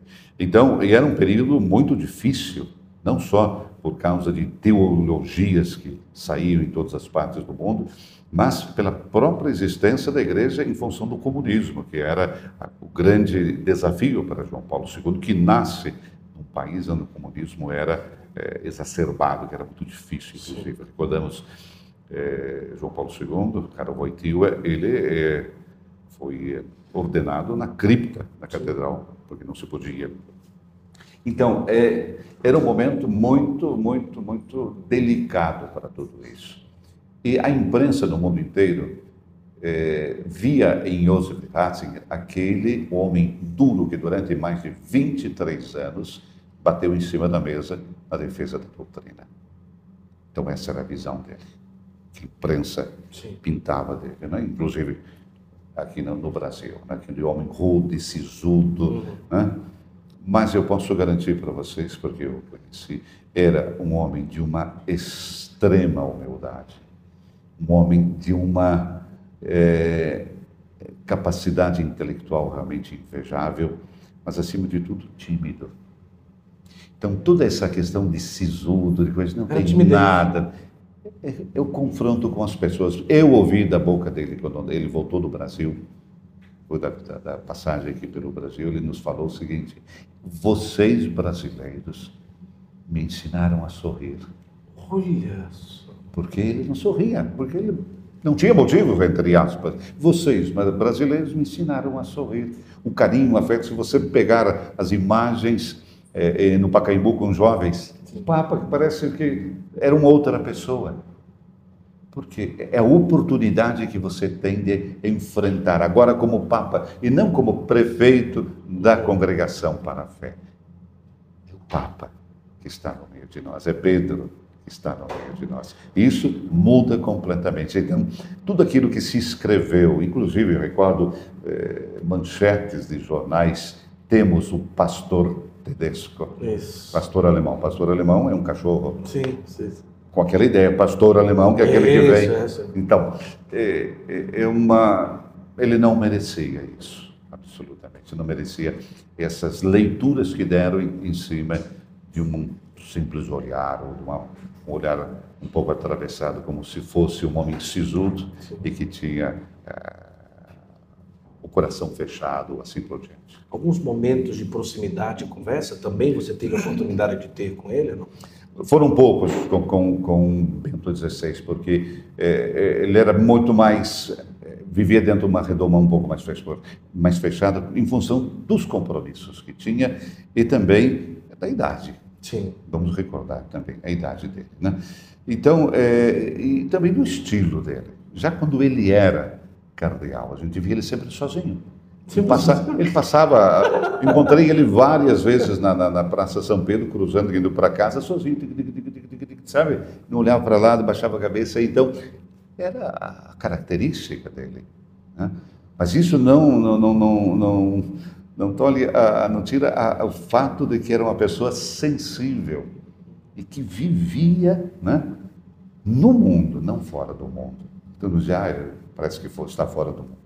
Absolutamente. Basta ler e refletir tudo aquilo que ele escreveu sobre a realidade nossa, do mundo, enfim, que ele nos deixou, esse legado que ele nos deixou, quanto ele estava ciente das dificuldades, dos desafios do nosso mundo contemporâneo. Silvonei, hoje se fala de uma realidade que eu já escutei muito entre seminaristas, entre o clero. É melhor você buscar uma faculdade no Brasil ou em qualquer outro lugar e não vá para Roma para você não se tornar menos católico. Eu já escutei muito isso. Hoje, a pergunta que eu faço é: o Silvonei que gravou ali a Via Sacra na paróquia, está lá há 34 anos. Roma tornou-se o Ronei mais católico, ou aquilo que se fala ou se corre por aí é, é realmente uma verdade que se tem que ter firmeza para continuar um bom católico vivendo em Roma? Eu acho que é, essa é, é, é uma pergunta interessante e fácil de responder. Explico. Quanto é difícil ser católico dentro da minha comunidade? Posso ter todos os desafios possíveis e imagináveis, todos os tropeções e cascas de banana por terra que possa cair. O confronto do dia a dia. Roma é uma simbiose de pessoas que vêm de todas as partes do mundo. É uma encruzilhada. E ali tem um fator determinante que se chama cultura. Cultura que você carrega quando chega em Roma. Um brasileiro que chega em Roma e quer viver como um brasileiro em Roma, estando no Brasil, mas vivendo em Itália, não funciona. É como chegar um italiano que vem para São Paulo e quer viver como, como um italiano. italiano. Exatamente, Ardianal, isso aqui é uma porcaria. Porque lá na Itália, quando nós começamos a colocar comparação, e isso eu acho que é um dos piores comportamentos que nós temos como pessoas quando estamos sujeitos a fazer comparação. Aquela pergunta, desculpa, idiota sim. que se faz à criança: você ama mais mamãe ou papai? Sim, sim. E a criança fica olhando para cima e para baixo e que vai responder. Que dá vontade de dizer, que pergunta idiota que você faz. Então, é, quando você quer botar a comparação no meio. Então, quando você vai para a realidade de Roma, que é diferente, difícil, às vezes as igrejas vazias, ah, a igreja aqui é morta, ou a, a celebração é morta. Vai, volta para casa, ou não sai daqui, mas é que vai lá e perde a fé, então significa que a tua fé está realmente bailarina. Bailarina mesmo. Porque a fé é uma construção. Não é algo feito, construído. Eu vou perder aquilo que não tenho? Que eu não construí ainda, eu vou fazer com que esse momento em que eu vivo seja um momento de força para aquilo que eu acredito. Então, é o comportamento que você tem diante dos desafios que se apresentam. Não são mares de rosa, porque quem vai? Os nossos sacerdotes que vão lá. Eles vão para estudar. Agora, todo mundo estuda? É a minha pergunta. Ou vai na paróquia? Porque muitos que vão lá têm a, a necessidade, e isso eu fico muito feliz da ação pastoral, de viver a pastoral. Ah, Simone, eu, veio, eu ouvi de muitos sacerdotes. Eu vim aqui, mas falta a, a, ação pastoral. Eu, eu sou padre para estar com o povo. Para... Falei, mas para aí. Concordo. Mas você fez um parêntese na sua existência para estudar, para que quando voltar você seja mais capaz para ajudar teu povo. Então, isso aqui é uma parêntese, não é a sua vida. É a aparência da sua vida que você está tentando de todas as maneiras se formar ainda melhor para que teu povo que está lá e que dê um dinheirinho lá para a paróquia, coisa, estudar aqui, para que você, quando volte para lá, tenha uma resposta mais eficaz e de qualidade.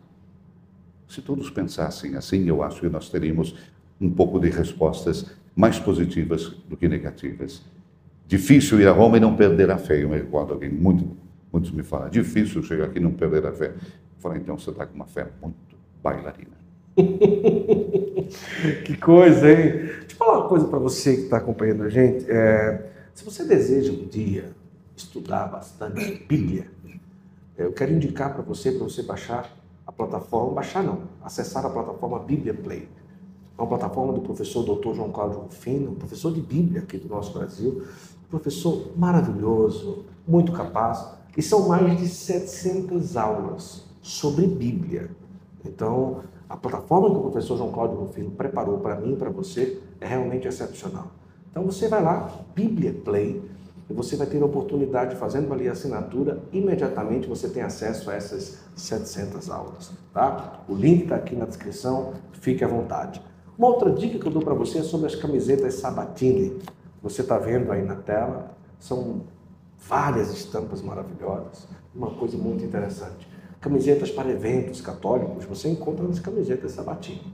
Tá? Ele já tem um know-how. Facilita muito você ligar e dizer, olha, eu quero 600 camisas para a primeira Eucaristia. Para você explicar para uma empresa que não é católica, vai demorar um pouquinho. Eles não, vai ser muito mais rápido. Por quê? É uma empresa já católica, entende de camiseta católica. Então, quero indicar para você as camisetas Sabatini. Por fim, tá? Eu quero aqui indicar o Centro Católico Universitário Ítalo Brasileiro, nosso grande parceiro do Santo Flor. São mais de 50 cursos de graduação, 80 cursos de pós-graduação, todos os cursos com uma base nos valores católicos. Isso existe. Centro Católico Universitário Ítalo-Brasileiro. Você precisa conhecer uma instituição que tem 70 anos, são vários cursos é, presenciais e à distância, cursos de extensão, pós-graduação, graduação. Você vai acessar o site agora, procura Centro Universitário Católico Ítalo Brasileiro, faz a sua matrícula e entregue a sua vida acadêmica a quem vai te dar um, um, um excelente ensinamento, uma vida acadêmica com profunda excelência e ainda baseado nos valores católicos. E uma outra coisa que eu não sei se o Silvonei está sabendo, que um dia eu quero até, eu não sei se já saiu no Vatican News essa notícia, se não saiu, eu vou mandar depois o release, não é? Sobre a construção do da Gruta do Arcanjo, aqui em São Miguel Arcanjo, aqui duas horas e meia de São Paulo, da maior estátua católica do mundo. Um São Miguel de 70 metros, que está sendo construído. Para a gente ter uma ideia de 70 metros, a gente vai fazer assim: um Cristo Redentor sobre o outro de altura. Um prédio de 24 andares. São Miguel muito grande, né? E ali, a Basílica de São Miguel recebeu inclusive o título de uma igreja irmã uma extensão do Monte Gargano no Brasil. E lá está sendo feita essa imagem, está sendo feita uma igreja semelhante ao Monte Gargano e um centro de eventos, um pavilhão devocional gigante, que com certeza você, como devoto, e se cadastrar, você pode ajudar lá também. Está aí o telefone, você ajuda e vai ter um pouco de você nessa construção, que um dia eu vou mandar para o Silvonei conhecer, e quem sabe um dia a gente noticiar que no Brasil está sendo feita a maior estátua católica do mundo. Olha, uns 70 metros. Fantástico. É, é fantástico. Depois eu vou mandar para você as, as imagens, com certeza. Para a gente ir é, encaminhando, eu tenho aqui algumas indagações. É, e aqui eu pergunto o seguinte: é, estar ali é, nesse momento em que o Papa Francisco é, levanta no Brasil e no mundo algumas indagações. Né? É, alguns entendem, outros não, alguns até criticam, batem forte, aquela coisa toda, não é? Como que você tem visto o pontificado do Papa Francisco que é que se sente lá em Roma em relação àquilo que está sendo vivenciado? Se essas inseguranças e dúvidas chegam a ser alguma realidade ou não, o que é que o Silvonei pode falar em relação a isso? Veja só, até o advento de Papa Boitiva, João Paulo II, nós tivemos durante 400 anos papas italianos. Eu até sorrio quando vejo, às vezes, os jornais da época que dizem, que falou na Itália, Sim. temos um papa estrangeiro. Temos um papa estrangeiro. A Igreja Católica é universal, um papa estrangeiro.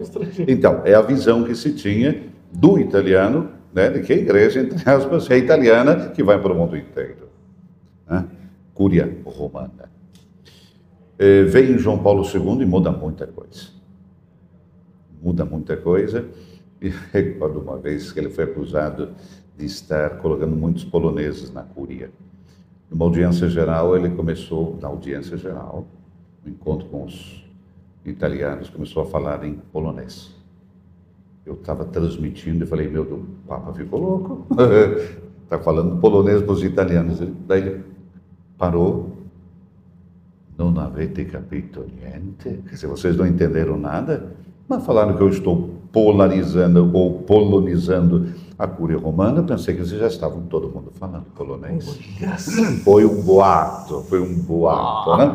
Aí então, era, não é? A crítica ao Papa não é agora nosso querido Papa Francisco, ou Ratzinger, vem já desde João Paulo II.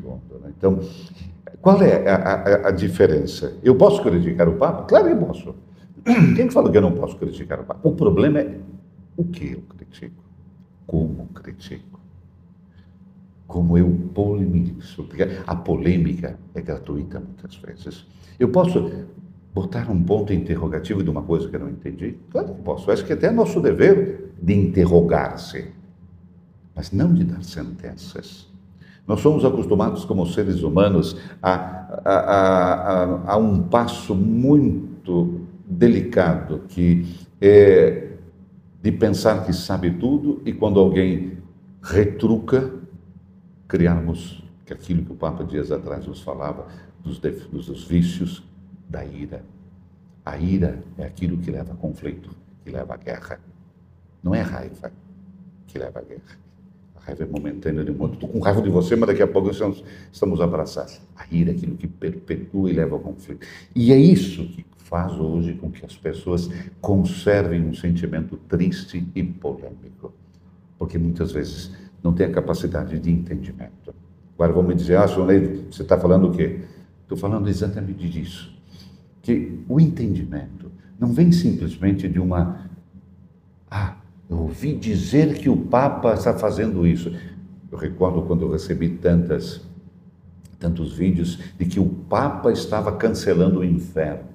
O inferno não existe mais, o Papa disse isso. Que está mudando a Bíblia. Que... Foi, meu Deus do céu. Quem é que tem, a, olha, a ingenuidade de acreditar numa coisa como essa? E daí o segundo passo é como é possível que alguém repasse uma informação como essa? Isso é por natureza, é fake news. Né? Então, o pedido é justamente essa. Pensar uma, duas, três, quatro vezes naquilo que se recebe. Mas será que é verdade? É justo pensar, será que é verdade? Mas entre é justo de pensar que é verdade e mandar para frente dizendo que é verdade, tem um grande abismo, uma grande diferença. Então, a polêmica, às vezes, até o próprio Papa é, Francisco nos disse, pode ser saudável, quando ela é em função de um esclarecimento, quando eu quero entender e não destruir. Né? Quando eu discuto com meu pai, meu, porque meu pai né, bateu a, você assim, assim, assado, daí, e você fica com aquele momento de raiva e, e, pode dizer até uma palavra que não, não tem no coração, mas está só na boca.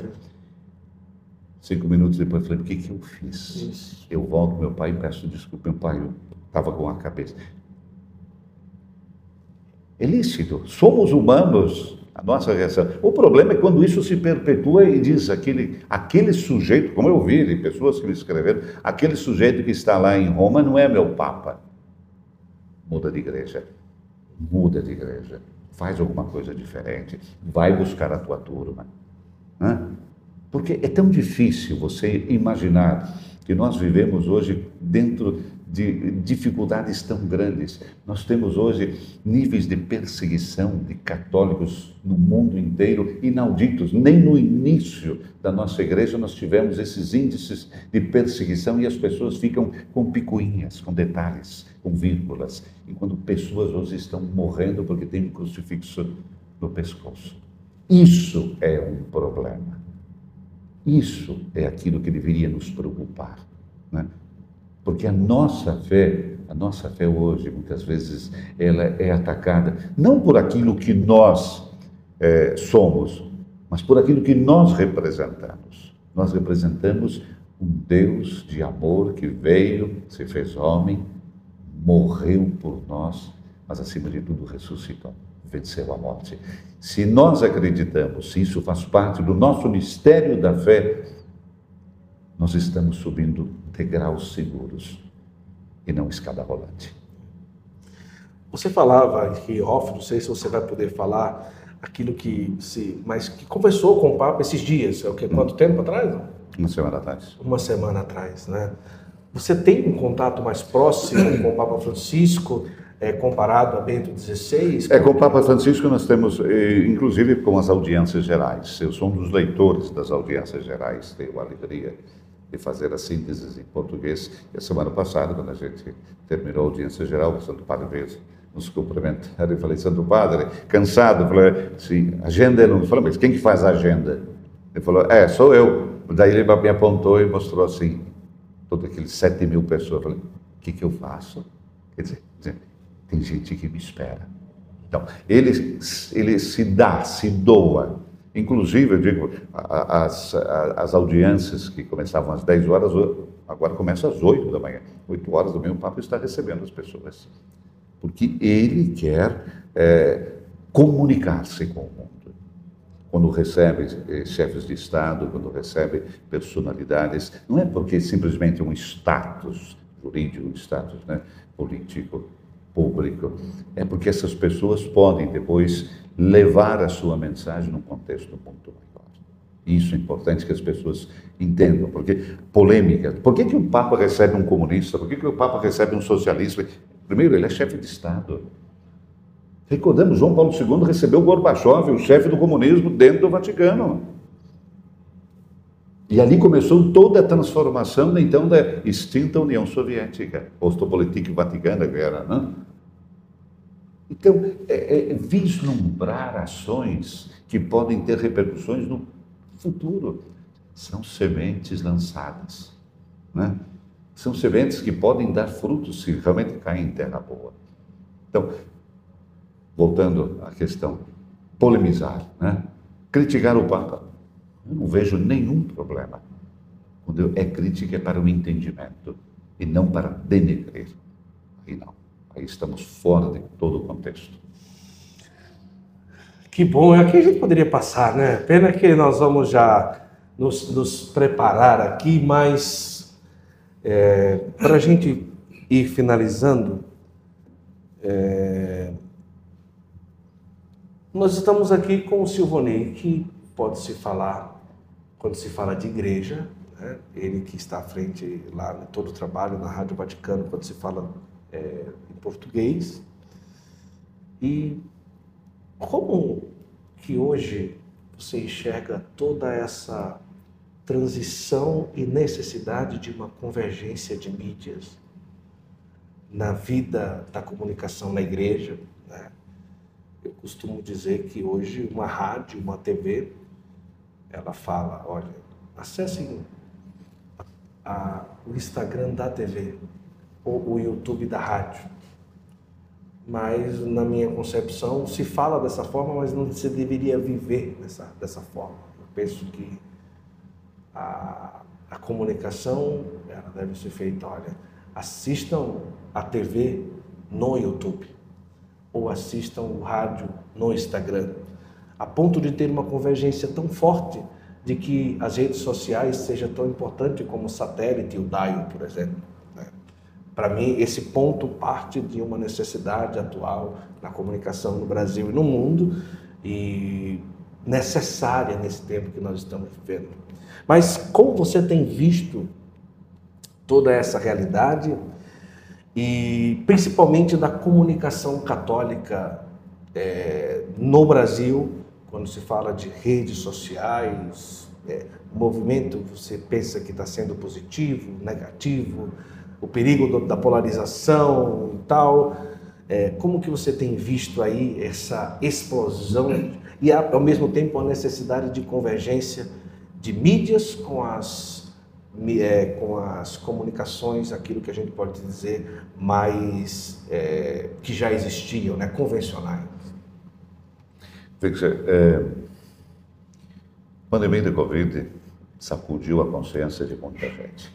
E sacudiu também a consciência de muita gente dentro da igreja, eu falo da igreja agora, que descobriu que a comunicação é um elemento fundamental para a evangelização e que o elemento fundamental para essa evangelização chama-se profissionalismo, qualidade. Eu não posso simplesmente abrir um canal no Facebook, no YouTube e passar ali o dia inteiro falando. Posso, mas eu não vejo sentido nisso. É, muitos, isso, fomos obrigados a nos reinventarmos.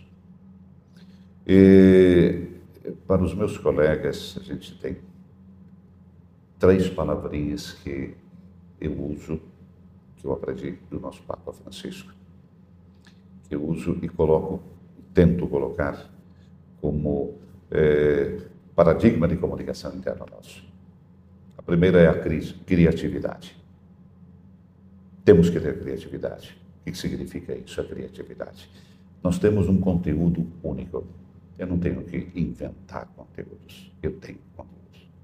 Mas eu tenho que inventar ou criar maneiras, modos, estilos de fazer com que essa comunicação, esse conteúdo chegue às pessoas. Aí vem o problema também de como se dialogar com os meios de comunicação, a linguagem com que eu uso. Porque nós estamos hoje dentro de uma, de uma geração que fita cassete nem sabe o que é. E para nós, fita cassete era a coisa mais bonita do mundo, né? Então, então é, o rádio, nosso rádio de cabeceira, não, hoje é tudo, é tudo através de um elemento que, o que revolucionou completamente. Então, a criatividade é como fazer com que a minha mensagem, o meu conteúdo chegue às pessoas da melhor maneira possível, sem agredir, mas que possa ser absorvida e entendida. Isso é criatividade. Todos os dias eu reinvento o sol, dependendo de todos nós, nasce todos os dias e a beleza do seu nascer nunca é igual ao dia precedente. Isso é a criatividade de Deus para conosco. Depois, com liberdade. Uma das coisas mais importantes que nós temos, o livre-arbítrio, que nos leva a uma outra palavrinha chamada escolha. Eu escolho fazer, ou não escolho fazer. Essa liberdade que eu tenho. Portanto, a, a comunicação é uma liberdade, porque ela cria relação. Eu tenho a liberdade de criar ou não relação com você. Ou eu posso destruir você. É uma escolha que eu faço. Crio aí um paradigma até de uma comunicação obscura que faz mal ao outro. Fake news faz mal ao outro sempre, porque é o pai da mentira. Sim. Então, nós temos essa liberdade de escolha. E a terceira parte, que é a palavrinha aqui mais importante para mim, responsabilidade. Eu não posso criar sem responsabilidade. Eu não posso ter liberdade sem responsabilidade. É aquilo que falta hoje para nós comunicadores, muitas vezes, ou para aquelas pessoas que se reinventam comunicadores. Aquela responsabilidade que hoje não existe. É simplesmente os likes, a ter coisas sem levar em consideração o mal que pode fazer dentro de um contexto. E isso é realmente degradante. Ok. Quando falamos agora da necessidade de ocuparmos, de ocuparmos realmente os meios de comunicação, estamos reinventando modos de comunicar. Aquilo que nós estamos fazendo nesse momento. Pense isso cinco ou seis anos atrás, a dificuldade que talvez teríamos. Ou dez anos, falei, nem pensar. Sim, sim, nem pensar. Ok? Mas isso faz hoje, nos permite uma conversa que pode ser útil a alguém sem banalizar contextos. Porque eu, nós podíamos passar aqui agora uma hora contando piada. Ah, você viu aquele fulano de tal que poderíamos fazer Poderíamos, é uma, mas é uma escolha tua também, de não fazer isso. Isso é responsabilidade. Porque quando você abre a boca, você interfere na vida das pessoas, bem ou mal, cria opinião, cria pontos interrogativos. E se você cria pontos interrogativos, as pessoas muitas vezes esperam uma resposta ou uma luz. E aí é que você, através da sua sabedoria e competência, você diz: olha, a minha Receita não é uma receita universal, mas a minha receita é aquela que eu faço todos os dias. E quando eu não tenho mais nenhuma solução, eu dobro os meus joelhos e aí a inspiração deve chegar. Então, nós temos e podemos ajudar as pessoas. E isso funciona absolutamente. A igreja, e aí vem também a utilização desses meios. Utilização nós fazemos hoje. É só para dizer que o pároco vai rezar a missa lá no fundo da, no fundo da igreja, coisa, ou vamos começar a ensinar, estamos num evento catequético de suma importância, a base da construção da nossa fé, da nossa igreja, vem da onde? Da base que recebemos através dos nossos catequistas, que têm, eles devem ser formados da melhor maneira possível e valorizados. A valorização que essas pessoas que doam a sua vida devem ter. Eles não têm vida fácil, mas no final do dia, quando fazem um bom trabalho, o sorriso é largo como a esperança dos pobres, sabe? É isso que falta. Então, usar tudo isso. E aí vem para a terceira parte, a sinergia. Quanto é difícil a sinergia? Claro, nós temos redes, por exemplo, de, de, de televisões no Brasil. Cada um tem a sua especificidade. Cada um tem o seu modo de ver. Mas deveríamos ter, penso eu sempre, um determinado momento em que todos nós vamos falar a mesma língua, com o mesmo objetivo, dando as mesmas respostas e não criando respostas alternativas. Né? Porque o nosso conteúdo é único e a nossa fé é aquilo que nos une. Eu creio que seria uma maneira de fazer com que aquilo que nós temos hoje no nosso imenso Brasil, um país católico, e eu acredito sempre que vamos ser católicos, com todos os desafios, defeitos e cascas de bananas por, pelo chão, que a gente vai preservar a nossa identidade cultural que vem de uma terra chamada Terra de Santa Cruz. Que lindo! É, se falam aqui do grego, né? a palavra paróquia vem paróicos, que tem ali uma origem que tem um significado de acampamento de peregrinos ou tenda de estrangeiros, alguma coisa parecida nesse sentido, né? E como peregrino, como estrangeiro nesse mundo, né? o que é que ainda almeja o Silvonei como homem, como esposo, como profissional, depois aí já desses 34 anos como Rádio Vaticano, se ainda tem desejos, sonhos de nessa passagem como estrangeiro nesse mundo, deixar alguma marca diferente? É interessante a vida da gente, pelo menos é, a reflexão que eu faço sempre é quando esse 1,90m de felicidade não existir mais, o que é que vão recordar dele? Mas não é uma preocupação de eh, egoísmo ou de soberba. Sim, claro. Não é saber se aquilo que eu fiz durante os meus, eu não sei quantos anos eu vou ter, quando chegar o momento derradeiro, se eu fiz alguma coisa, se eu deixei alguma coisa, ou se algum ponto de interrogativo na vida de uma pessoa eu fiz.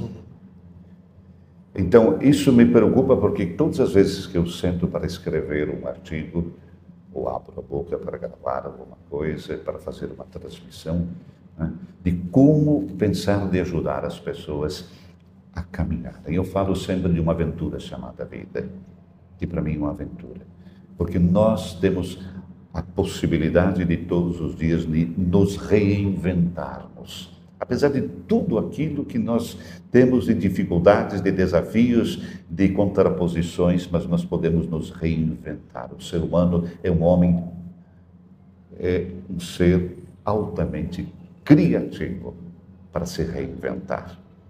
O problema é o motivo por que se reinventar. Então, quando eu penso o que fazer, inclusive, quando estiver já com uma velhice mais acentuada, o que fazer da minha existência? Né? Eu tenho como desejo né, que a minha vida seja seis meses no Brasil e seis meses na Itália. Ah, é? Esse é, minha, é o meu desejo. E os seis meses na Itália, eu vou ainda, não sei o que vai acontecer, eu vou criar. Eu, eu fui professor da universidade durante agora 16 anos e vou criar seminários para os nossos universitários, para falarmos de comunicação, de ética e linguagem dos meios. Eu sou especialista nisso, para não ensinar, mas desenvolver o potencial das pessoas, não somente de escrever bem, mas de fazer com que aquilo que eu escrevo faça bem. Não é escrever bem, mas é fazer o bem. Então, para que as pessoas entendam que o valor da comunicação é um valor intrínseco, é um valor que vai além do blá blá blá, ou da piada mal contada, ou daquela é, expressão que vai chamar para ter mais likes ou mais aplausos. Né? Porque nós, aí eu volto ao nosso Papa Francisco, somos responsáveis por comunicar a beleza de uma verdade. E essa verdade para nós tem nome. Verdade. Olha, eu quero muito agradecer a generosidade. Eu quero aproveitar e mostrar aqui. Posso mostrar nessa câmera, Fê? É, o livro Bento XVI, Simplesmente um Peregrino, do Silvonei, que está pela Ângelos Editora. Você vai entrar em contato lá no site, no Instagram da editora e vai ter a oportunidade de ter esse livro que só aqui passando o olhar é, no sumário do livro já me deu água na boca. É realmente extraordinário o que tem aqui nesse livro e é meio que uma síntese não é? é daquilo que foi e é para a nossa igreja o Papa Bento XVI.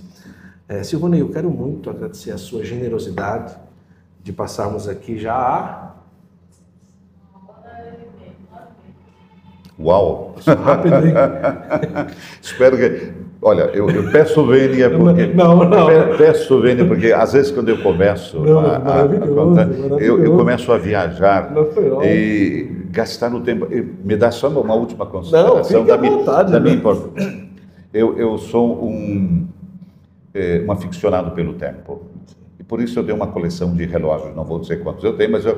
Porque o tempo, aquilo, aquilo, que você me dá... Olha, minha meta de vida um dia, viu? Ter coleção de relógios, okay. um relógio também.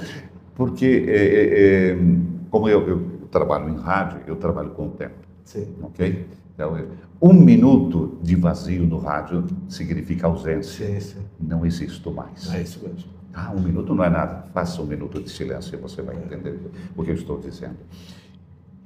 Aquilo que você me deu agora e que eu dei para você é a doação de um tempo. Eu posso amanhã encontrar de você novamente, a gente vai falar duas horas.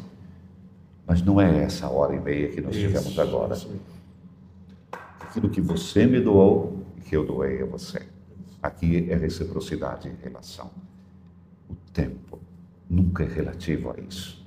Ele constrói, se nós o usarmos muito bem. Então, esse tempo que você me deu, né, eu não posso restituir a você. Mas eu posso aproveitar esse ah. tempo para construir novos tempos. E é isso que nós deveríamos pensar sempre quando gastamos o nosso tempo com, entre aspas, desculpem a palavra, bobagens. Gastem o tempo com coisas que possam edificar. Eu, é, você chegou lá sem falar nem o italiano. E hoje, como é que está? Não, hoje não, não, Hoje falo bem. falo, fora o italiano, o que é que conseguiu ali nesses 34 ah, anos? Um pouco de inglês, francês, espanhol, né? um pouquinho do árabe também. Minha esposa é libanesa. Ah, sim? Eu não morro de fome no Líbano, não. Então, ou seja, me portem a cerveja, por favor. E ali já começa uma boa, uma boa comunicação. Quantos filhos? Uma filha. Uma filha? Uma, infelizmente, uma filha só, Catherine. Catherine Marie, fez 20, 24 anos ela se tem um orgulho da minha filha porque é, no final do ano passado ela fez a primeira defesa de uma tese em metaverso na Itália. Em metaverso. Em metaverso e ela e ela é, foi tema dos telejornais, enfim, mas pela ousadia de dela ter afrontado uma questão tão importante e quando eu não, não, sabia de tudo isso, a universidade, inclusive, investiu muito para montar toda uma plataforma de metaverso, com tudo aquilo que compraram para fazer.